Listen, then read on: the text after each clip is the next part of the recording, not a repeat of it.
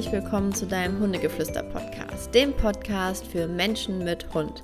Mein Name ist Ricarda, ich bin deine Hundetrainerin hier in diesem Podcast und heute geht es um unsere Hunde, beziehungsweise nicht nur um unsere Hunde, sondern auch um andere Menschen, die mit der Frage um die Ecke kommen, darf ich deinen Hund streicheln oder darf ich ihren Hund mal streicheln?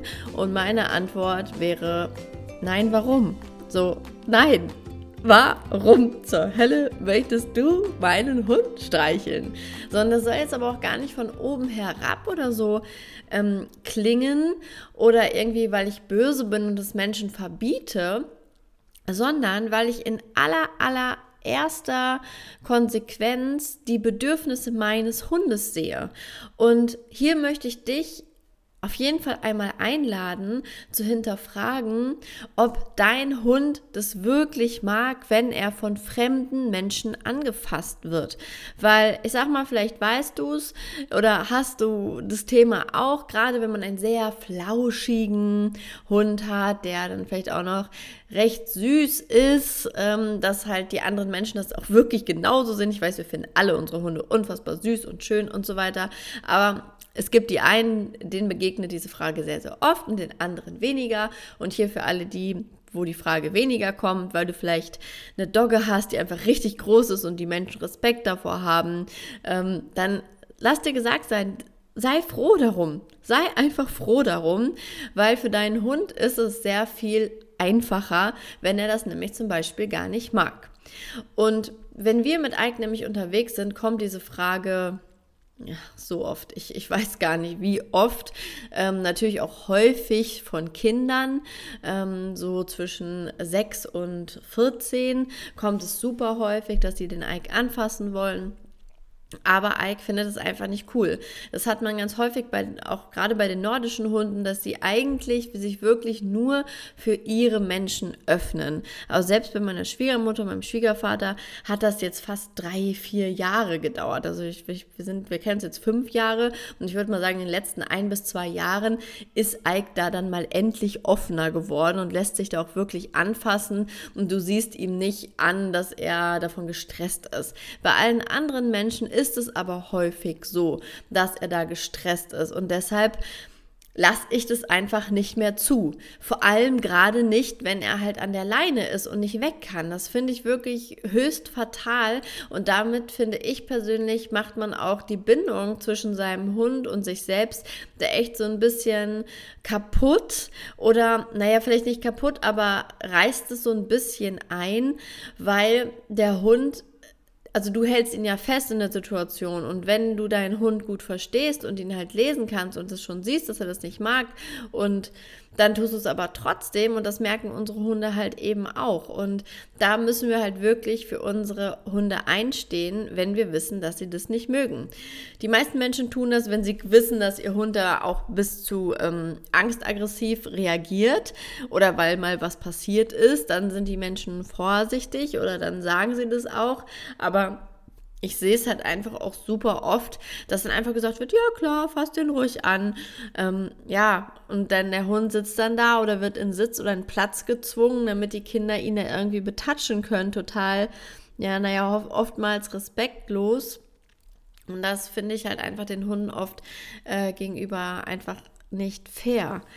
Und wir sind ja hier, um halt eine perfekte Bindung zu unserem Hund aufzubauen und ihn in jeder Facette einfach auch zu verstehen und für ihn da zu sein. Und da ist das einfach für mich ein ganz großer Faktor auch, den wir da einfach bedenken müssen. Mm, ein anderer Punkt ist, so also ein Gedanke von mir, wenn halt, weil, also das begegnet mir halt jetzt auch häufig mit meiner kleinen Tochter Aurelia, weil ziemlich viele Menschen sie natürlich gern anfassen wollen oder auf den Arm nehmen wollen. Natürlich keine Wildfremden, um Gottes Willen. Da so schlimm ist das jetzt bei mir, Gott sei Dank nicht. Das hatte ich auch nicht in der Schwangerschaft, dass Menschen meinen Bauch anfassen wollten oder so. Das habe ich ja schon von einigen gehört. Aber das hatte ich jetzt zum Beispiel nicht. Ähm, aber was ich da immer wieder bemerke, ist, dass ganz häufig dieses ein Baby anfassen oder ein Hund streicheln so sehr aus einem Mangelgefühl entsteht. Weil, wenn wir uns jetzt nochmal meinen mein Slogan hier dieser Folge anhören, so, nein, warum? solltest du mein Baby auf den Arm nehmen oder meinen Hund streicheln? Und wenn das Warum ist, weil ich deinem Hund etwas gut tun, Gutes tun möchte oder weil ich deinem Kind damit eine Freude machen möchte, wenn ich es auf den Arm nehme, dann wäre es eine andere Sache. Die meisten Menschen aber, die dann halt den Hund anfassen wollen oder das Kind, ähm, die tun das, um sich selber damit zu befriedigen. Also ein Bedürfnis in ihnen zu befriedigen, weil sie das schön finden würden, jetzt ein Baby auf dem Arm zu haben oder den Hund anzufassen. Und das sind auch immer die Punkte, ähm, wo ich zum Beispiel auch bei Ike merke, dass er gerade dann zu solchen Leuten nicht hingeht oder das super verhalten ist.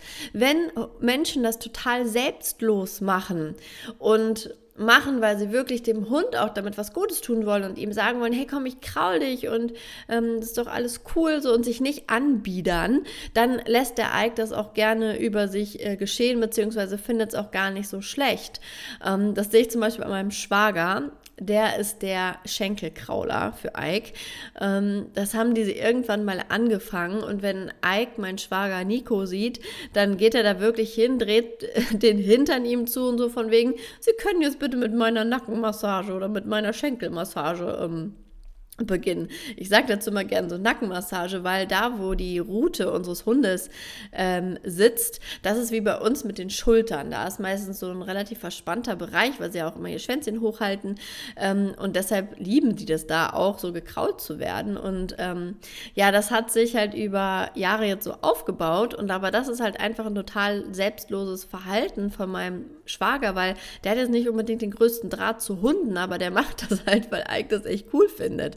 Und da könnt ihr mal drauf achten, weil vielleicht habt ihr auch schon bemerkt, dass bei manchen Menschen geht euer Hund offen hin und findet es schön und bei manchen Menschen halt nicht. Und ich habe halt ganz häufig das Gefühl, dass die Hunde halt wirklich gerne zu Menschen gehen, die das aus Selbstlosigkeit machen. Also nicht, um sich selber irgendein Bedürfnis an sich selbst zu befriedigen, mm, sondern um dem Hund damit was Gutes zu tun. Und genauso nochmal im Schwenk zu meinem Mama-Baby-Alltag ähm, sehe ich das auch mit meinem Kind. Und ähm, sie kann das halt noch nicht so sagen wie Ike. Ike kann ja weggehen, aber mein Kind kann es nicht.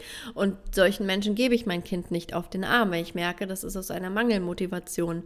Ähm, weil damit tue ich meinem Kind energetisch auch nichts Gutes. Oder dann entsprechend meinem Hund tue ich da energetisch auch nichts Gutes, wenn ich es, äh, ihn zu solchen Menschen lasse.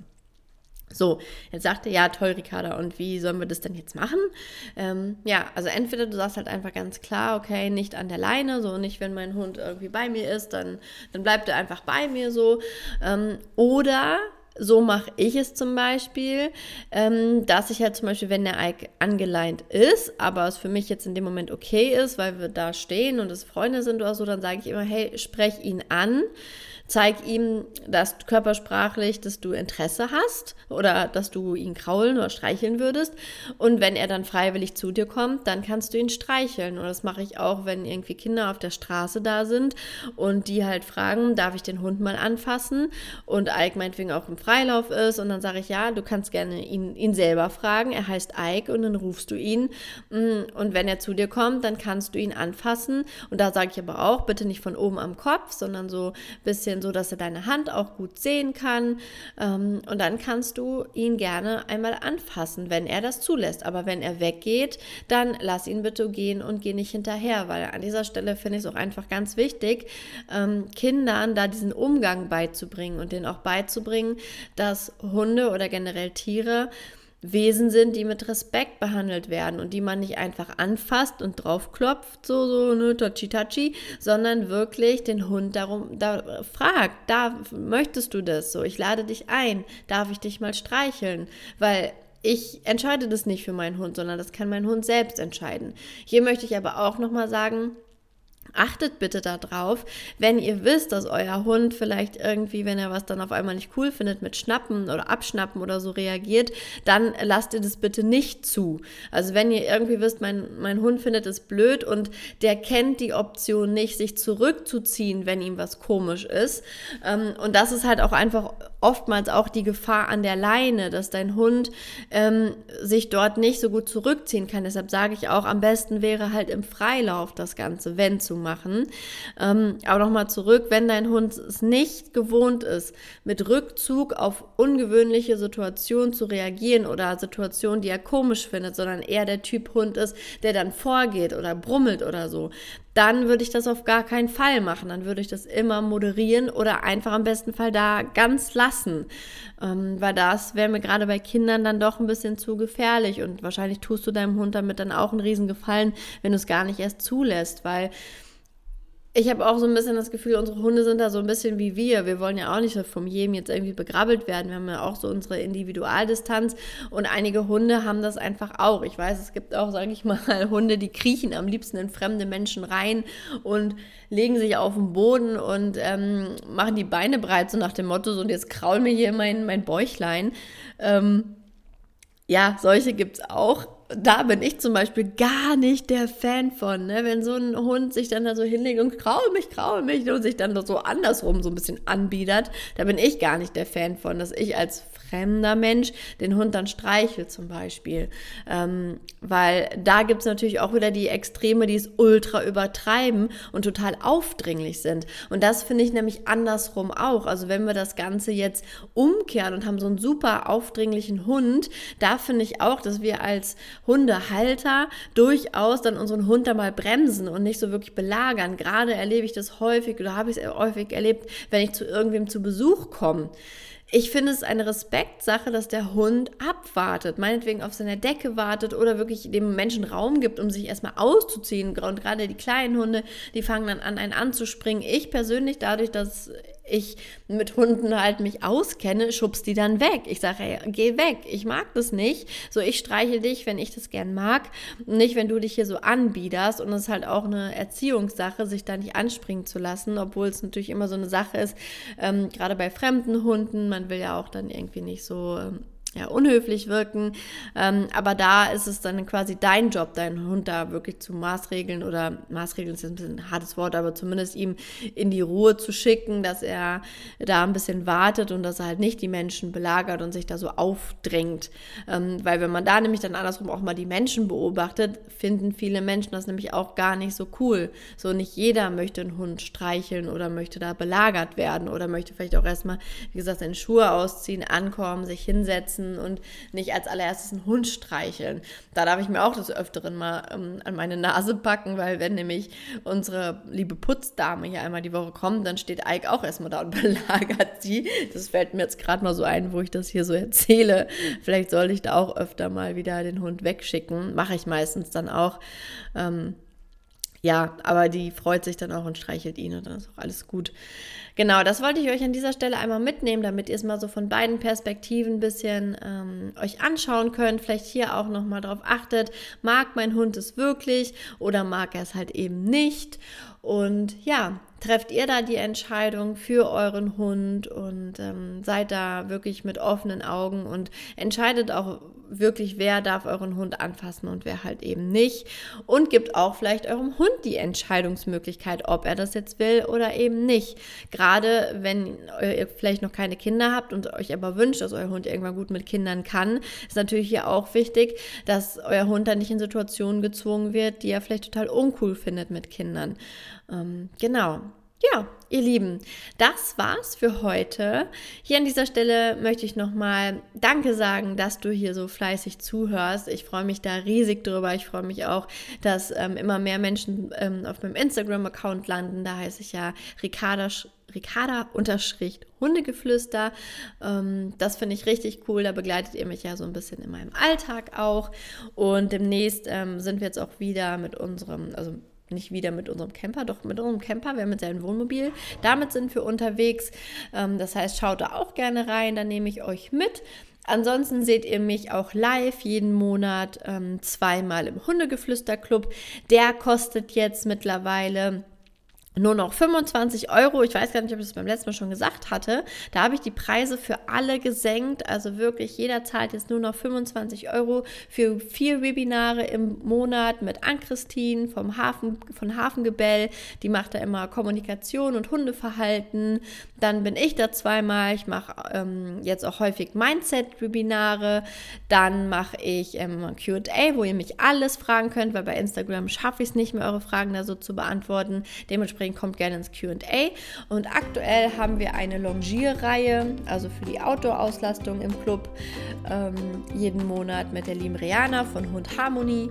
Und ja, genau, das geht dann momentan. Ich freue mich also, wenn ihr dabei seid und wünsche euch noch einen wunderschönen Tag. Bleibt der Buddha für deinen Hund und bis zum nächsten Mal. Tschüss.